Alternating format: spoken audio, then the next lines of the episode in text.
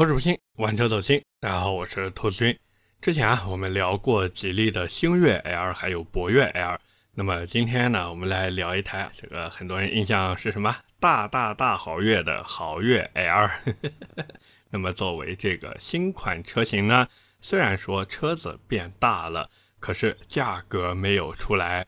不过不少人都在猜测呀。说这个新款的豪越 L 会不会跟以前的豪越一样，就是定价十万六千六到十四万两千六？这个应该也是不少人的一个殷切期盼吧。不过我觉得这有点啊做梦的感觉在里面。毕竟这车新车上市，而且多了一个 L 在后面。那大家看看博越和博越 L 的差价就知道，新款的豪越 L 肯定是比豪越要贵的。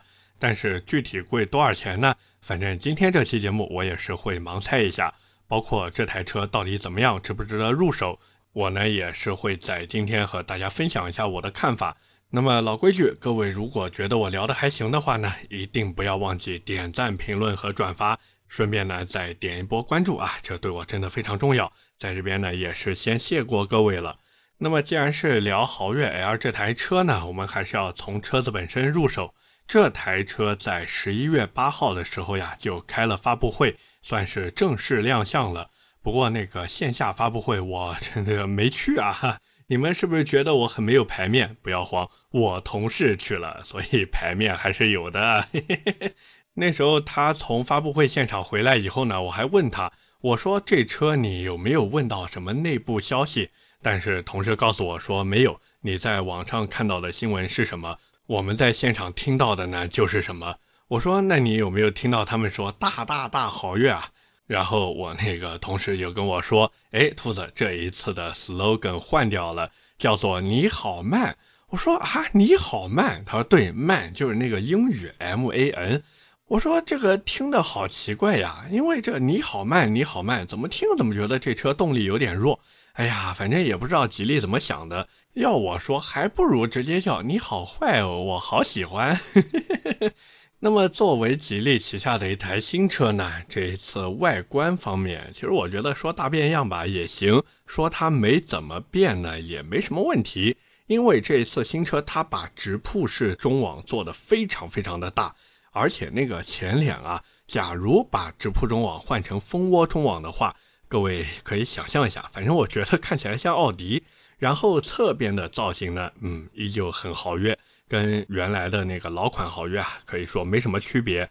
不过呢，相对而言，比之前的豪越多了一点精致感，主要呢就是 C 柱那边的装饰条变粗了，所以看起来呢会更加协调一些。那至于尾部的那个贯穿式灯组啊，这也是现在吉利新车的一个标配了。我发现吉利现在真的很喜欢弄贯穿式尾灯，也不知道是啊受到什么灵感的启发，或者是什么家族设计吧。这种贯穿式尾灯呢，我觉得见仁见智。有的人呢觉得嗯挺好看的，但有的人，比如我，我就不是特别喜欢千篇一律的这种灯。那除此之外呢，那个尾灯下面啊还有两个镀铬方块，哎，各位如果看仔细的话，应该能发现。这个镀铬方块呢，有人说是排气，其实并不是，这只是装饰。排气管啊，还是藏在车子底下的。而且，如果你观察的仔细的话呢，你会发现排气只在左侧才有，右侧的屁股下面是没有排气管的。为什么这样设计呢？原因很简单，因为要给车屁股下面的备胎匀出空间。各位没有听错。这台车的备胎和阿杜一样，都是藏在车底的。反正这种设计吧，我是觉得有点落伍。你说放在那个后备箱的盖板底下行不行？其实也行，甚至你不给备胎都没关系。所以我是觉得吧，哎，吉利这个真的应该稍微改进一下。这种把备胎放在车屁股下面的操作呢，真的很容易给人带来一种廉价感。现在大家追求的是什么？追求的是精致呀，所以真的是宁愿不给备胎，也不要把备胎放在那个下面。那到了内饰方面呢？有人说变化大，但是我是觉得真的不大。整体的设计语言呢，其实真的没怎么变，主要就是针对细节方面做了一些调整，尤其是那个整体颜色呀，比以前更亮了。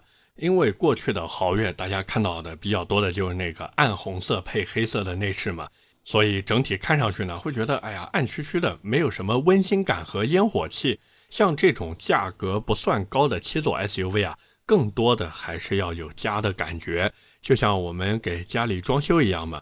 这种中型的七座 SUV 就好比一个刚需房，你说一个对吧？比方说七八十平、八九十平的房子，弄一个什么小香风或者意式轻奢，不好意思，做出来也不像那么回事儿，还不如走一走温馨路线，显得更有烟火气。所以这一次他们对于内饰颜色的调整呢，我觉得是要给个好评的，最起码看起来像那么回事儿了，不会像以前那样，哎呀，特别的拧巴。你说运动吧，也不运动；你说居家吧，也不居家。现在它这种调整以后，你就会发现，嗯，这台车的家用属性，最起码在你拉开车门的一瞬间，你就能感觉得到了。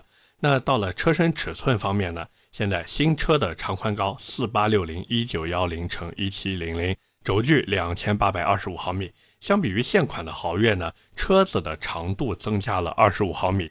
但是注意了，轴距只多了十毫米，所以不要以为说，哎呀，这新车后面带个 L 尺寸就会大很多。这车纯属就是看着大，它的轴距还没有星越 L 长呢。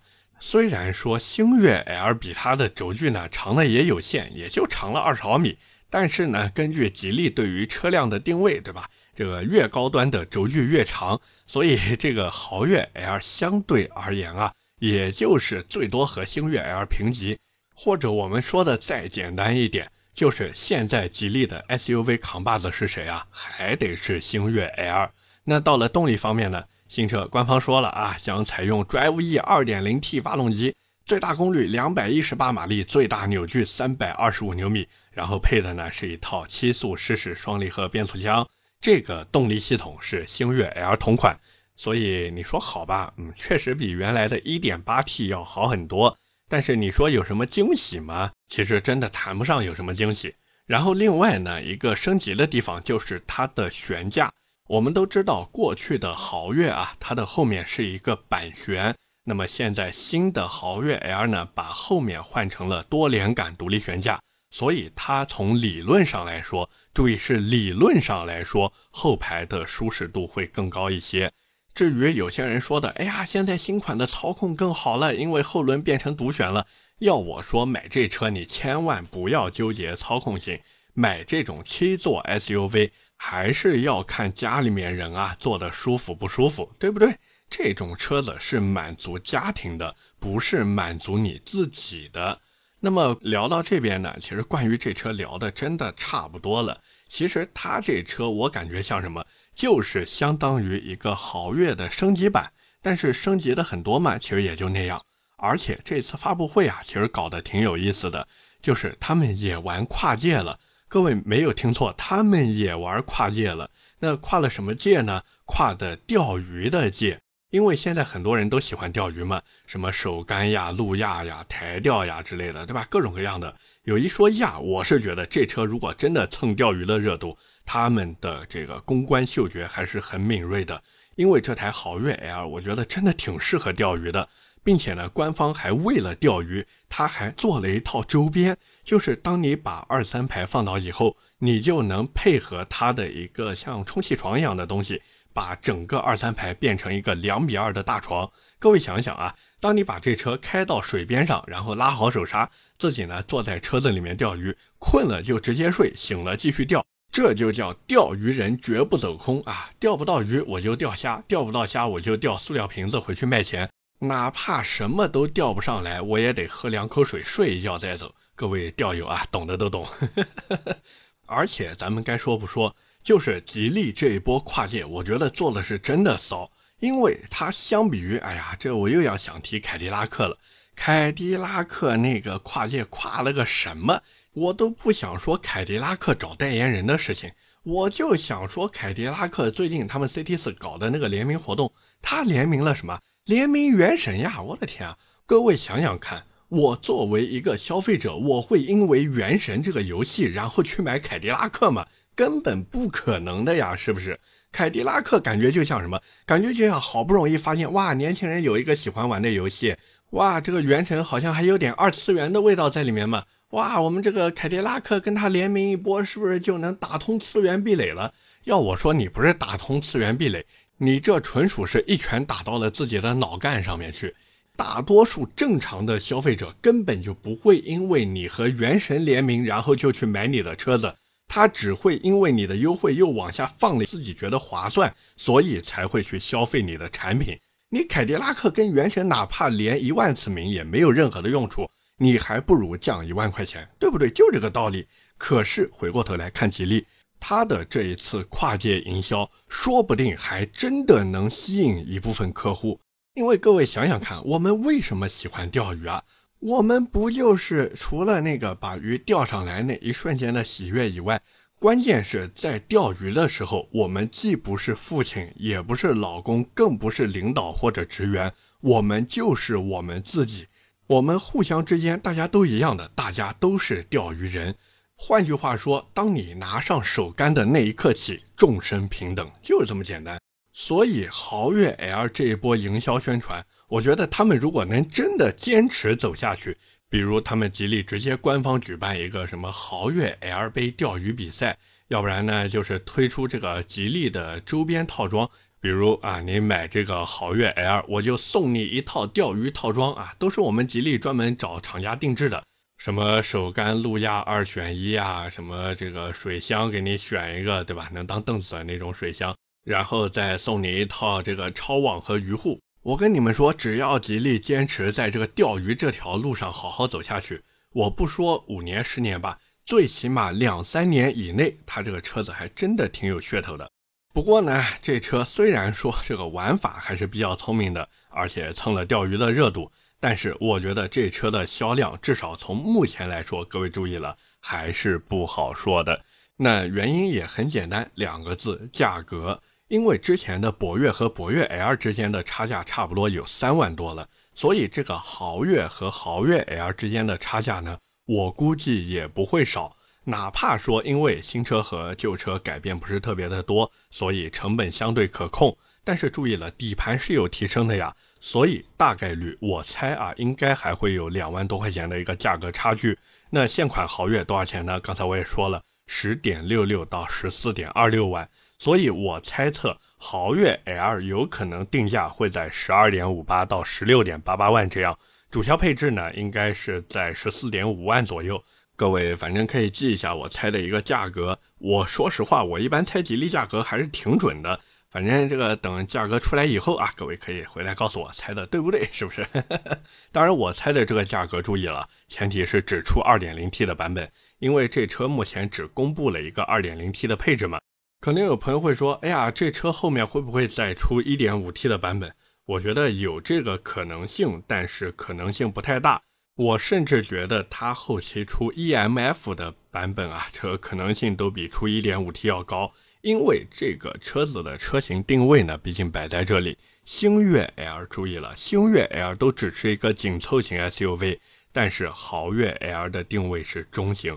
所以，哪怕咬着牙，吉利它也要把档次做上来，这样才能算把吉利的 SUV 基础给真正的打好。之后呢，才能再往像什么中大型 SUV 上面去走。到时候再用一点沃尔沃的技术去做一个像什么啊叉 C 九零青春版之类的车子，这也不是不可能嘛。有人说，哎呀，这不对呀，兔子，领克零九不就是啊叉 C 九零的青春版吗？啊，这个是啊，但是吉利还没有嘛，对不对？我相信会有的啊，但是各位也别忘了，一分价钱一分货，青春版总归是青春版，对不对？就像你年轻的时候没钱，你说，哎呀，我攒几个月的钱买个 Coach 的公文包去跑业务，没问题，对吧？但是你说自己都四五十岁了，你再背一个 Coach 啊，穿个没有任何设计感的西装去跑业务，这个呢，真的啊，有点没排面了。那这时候咱们要的是什么？是秘书拎着咱们的阿玛尼公文包，然后呢，咱们自己穿着杰尼亚的高定西装，坐着司机开的叉 C 九零去谈项目。哎，你年轻的时候对吧？拎着 Coach，然后开着青春版的叉 C 九零，没有任何的问题。但是你年纪一上来了，或者说有一定的社会地位了，这时候呢，你也不是去跑业务了，你是干嘛？你是去谈项目。顺便呢跟合作伙伴们吹吹牛逼啊，自己当年是怎么怎么跑业务，怎么怎么辛苦的，对不对？那么回到车子上来说，其实现在的豪越 L 呢，它的核心卖点就两个，第一个我尺寸够大有七座，第二个我的硬件配置够高，这个呢其实也是现在国产车的一个核心卖点，哪怕说最后定价跟我讲的一样。就是主销价格可能在十四点五万左右，其实真的也划算，真的划算。吉利现在的玩法有点像什么呢？有点像通用，就是通用那边一颗二点零 T LSY 机头，全家老小都在用；吉利这边呢，就是一颗二点零 T 的沃尔沃机头啊，全家老小都在用。它呢，就是把这个二点零 T 分成 T 四的、T 五的，甚至是 T 六的，对吧？反正不管怎么说呢，我是觉得这台豪越 L。只要后面这个车子出来价格不离谱，大家呢真的可以去观望，甚至是冲一把。毕竟你说花一倍的钱都买不来汉兰达，但是你花半台汉兰达不到的价格就能买到一台产品力秒杀它的车子。当然前提是你不纠结四驱啊，那你何乐而不为呢？是不是？至于所谓的保值率，哎呀，我都比你汉兰达少花二十来万了，我还在意什么保值率啊？对不对？而且咱们该说不说，就在豪越 L 这种车面前，以前的汉兰达还能吹自己省油，或者说吹自己的稳定性强，但是现在都二零二二年了，真的不要吹了，容易被人笑话。反正我觉得各位想买的话呢，真的可以等有试驾车了以后去试一试，看看这车到底行不行。另外呢，就是有一个要注意的，这车要加九十五号汽油，你能不能接受是一个问题。反正整体的这台车子，它的账面参数绝对是 OK 的。作为家用刚需车也没什么毛病。我对我说的话负责。它现在的核心点就是价格，所以各位就坐等吧。这车反正据说年内上市，我估计上市半年以后呢，应该能优惠放到八千到一万这个样子。所以大家记住，如果你真的觉得想冲的话，可以冲，但是呢，稍微稳它一手。观望观望，看看这车实际表现到底怎么样。反正还是那句话，买，但是不要急着买。OK，那么今天关于吉利豪越 L，我们就先聊这么多。下面呢，跟大家聊点闲的。最近呢，这个世界杯也是开赛了啊。那么我作为一个伪球迷啊，我真的是一个伪球迷。像之前还有人问我说：“哎呀，兔子，你最喜欢哪个球队啊？”我看了看我衣橱里面挂着的那一件啊，二零零八年曼联夺得欧冠时候的球衣。哎，我那时候真的，我天，我简直是对曼联上头。那时候我还在上初中嘛，我在曼联夺得欧冠冠军以后，我愣是缠着我爸我妈带我去钩子那边买了一件正品球衣，并且呢是后背没有印号码和名字的正品球衣。可能有人会说：“哎呀，兔子，你为什么不买那种带名字、带号码的呢？”其实主要是因为我那时候比较中二，我成天想着把自己的号码和名字印在上面，所以那时候我就根本没有买带名字和号码的。现在想想有点后悔，我那时候就应该弄一个后面印 C 罗的球衣，是不是？毕竟那场球啊，冷雨夜，C 罗罚丢点球，我的天啊！这简直就是啊历史性的一刻呀！但是那时候啊自己太中二了，想着说，哎，我也是曼联的一份子嘛，我要印我自己的名字。所以这个球衣我也是准备啊，等到时候这个弄一个相框，然后呢把它裱起来挂在墙上，也算是给我的青春留一个纪念，对不对？那么回到这一届世界杯上来说呢，大家其实多多少少也都看新闻了。什么卡塔尔花了啊，好像多少两千多个亿美金吧，去搞这一次世界杯，包括还有一些什么新闻报道，像什么啊，中国身影充斥的这一次世界杯，除了中国男足，反正这个啊，什么报道都有。那包括我身边也有朋友在里面聊，就是觉得这一次世界杯到底谁能夺冠？反正从我这个伪球迷的角度来说呢，我倒是觉得比利时说不定这一次真的有戏。荷兰呢，咱们就不看了，对吧？虽然我还挺喜欢荷兰队的，毕竟是对吧？出过荷兰三剑客的球队，而且这个当年的荷兰号称无冕之王。但是呢，这个从另一个角度来说，无冕之王之所以吸引人，就是因为他没有夺过冠军。但凡他拿个世界杯冠军，我跟你说，这无冕之王的这名号呀，其实也就不那么吸引人了。毕竟那种啊遗憾，其实是更吸引人的一个东西。当然，我除了猜比利时夺冠以外呢，其实我还挺希望丹麦队能夺个冠军的。毕竟很久很久以前啊，熟悉足球这个故事的朋友都知道，丹麦当年可是创造了丹麦童话的球队，对不对？当然那个不是世界杯啊，是欧洲杯。这一次要是他们真的能夺世界杯冠军的话，那这已经不是丹麦童话了，可能是丹麦神话了。反正这个啊，世界杯无弱旅，对不对？大家也都知道。包括这一次世界杯，其实也有很多的看点，什么 C 罗 vs 梅西之类的，对吧？还有姆巴佩啊，忍者神龟再战绿茵场，反正各位就看吧，对吧？这世界杯赛程其实也不短，最后哪支球队夺冠呢？其实都很正常，毕竟能参加到世界杯决赛圈的，真的没有弱队了，是不是？反正各位如果有喜欢看足球的朋友呢，也是欢迎你在我的评论区啊留下你的一些猜想。比如说这一次世界杯到底谁能夺得冠军，好不好？OK，那么今天闲的呢就跟大家先扯这么多，下面是我们的留言互动环节。那么上一期节目呢，我们聊的是本田缤智和叉 V。那么第一条留言来自听友八六零零八四九八，他说到现在还把车皮薄厚和安全性联系在一起，老美的碰撞测试都不看的吗？虽然说上一期节目的评论区呢，我也是对这条留言进行了回复，不过我觉得有必要在节目里面就是再拎出来说一下，就是很多人啊，他喜欢看美国那边的碰撞测试，其实我觉得那个参考意义真的不大，就是除非你买的车子是整车原装进口过来的，否则你说看那种碰撞测试成绩有多大意义呢？是不是这个道理？你买到的东西和人家买到的东西那是两个东西啊，尤其是像日系车还有韩系车，大家对吧都知道，在美国市场和在中国市场卖的根本就不是一样的产品。那你说拿美国市场那边的成绩，然后去衡量在中国卖的，尤其是日系车，你觉得合适吗？我觉得一点都不合适呀。日系车在美国那是跪舔人家的，日系车在中国那是挺着腰杆子想当爷的。所以我是觉得呢。各位，但凡是想买日系车的，然后呢又想在买之前啊看看这台车的碰撞成绩的话，千万千万不要看什么美国那边发布的数据，你就看中保研的碰撞成绩，或者说看那个懂车帝上面那种对撞成绩就可以了。相对而言还是有点参考意义的，好不好？下一条留言来自香椿拌豆腐一九八六，他说奇瑞的瑶光会是一台什么样的车？看网上传言啊，说这车会上奇瑞自己的八 AT，是否值得期待一下？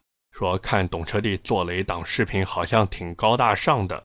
这个车子呢，其实传谣前段时间已经去他们的奇瑞工厂参加过活动了，就是针对瑶光，然后搞了一次活动。那么他回来以后呢，我也是问了一下他，传谣给到的反馈呢，其实还是挺不错的。因为奇瑞这个厂子，大家也都知道。它呢是一个有技术的车企，只是呢它不知道怎么去用这些技术，而且哪怕说我们说技术稍微薄弱那么一些些，可是它在用料上面也是足够给力的。这个我对我说的话负责啊，因为奇瑞那边我真的太熟悉了。奇瑞从上到下，它的办事风格或者说它骨子里面流的血，它就是国营单位那种。所以他在成本的考量上面呢，其实真的他会向工程去进行一个妥协，他不会说，哎呀，我想多赚一点钱，然后呢我就偷工减料一下，他绝对不会干出来那种，对吧？像某日系 MPV 那样，屁股上面连个防撞梁都不给你装，然后第三排座椅还挨着后门，他干不出来这种事情，他就是哪怕宁愿自己车子做的丑一点，自己的动力弱一点，自己的这个差一点，那个差一点。但是用的料子绝对是好的，毕竟也不花自己的钱嘛。这在国营单位待过的朋友都知道，是不是？所以奇瑞的车子，我觉得现在差的其实它不是营销了，而是怎么样把自己的技术去转化成销量。我觉得这个是奇瑞要好好研究的事情。反正我在这边是给不出来答案的，需要他们自己好好想一想。最后一条留言来自先点菜吧幺三幺三，他说十六代皇冠啊，这个好像我之前聊过十六代皇冠，对吧？他说：“十六代皇冠听说要引进 2.4T 双擎版本，但是这个版本呢不国产，是进口销售方式。听销售说，一个 4S 店啊，一年配额就几台，很可能加价。那算上加价，这 2.4T 得是什么天价呀？然后他说，看到进口销售数量限制加价这几个词呢，丰田熟悉的嘴脸又上来了。高端轿车卖不好，就拿这一套来收割皇冠粉丝。情怀可贵，但真要追求动力呢？A6L 3.0T 更香。追求品牌，还是奔驰、宝马更高贵？其实这个，嗯，丰田皇冠，我一直觉得它要面临的对手不只是一线豪华，因为大多数买一线豪华的人呢，他也不太会去看丰田皇冠了，是不是这个道理？丰田皇冠真正吸引的是什么人？是那些手头有一些钱，而且想要彰显自己品味与众不同的人。哎，你这么想是不是就明白了？所以他哪怕加价，我跟你说，最后肯定也是能卖得出去的，只是这车不适合我们普罗大众而已。并且呢，皇冠其实要面临的对手也不是 BBA，而是同属丰田旗下的雷克萨斯。这个雷克萨斯啊，雷克萨斯，我们这个普通话要说的标准一点。反正我是觉得，当皇冠在面临雷克萨斯的时候呢。光是品牌其实就够他喝一壶的了。就是皇冠的品牌，它再怎么说，它也是丰田。但是雷克萨斯虽然隶属丰田，可是它车头挂的标是那一个全家一个 L，这个就是他们最大的区别，也是很多人愿意花更多的钱去为雷克萨斯买单的原因。所以我是觉得新皇冠出来以后呢，我还是那个态度，大家如果觉得想买，觉得香，想为情怀冲一把的话。那除非它降价，不然的话，真的不要去冲了。OK，那么以上就是我们今天这期节目的全部内容了，也是感谢各位的收听和陪伴。我的节目会在每周二和每周四更新，点赞、评论、转发是对我最大的支持。各位如果还有什么想听的车或者想聊话题，也欢迎在下方评论区留言。我们下期节目接着聊，拜了个拜。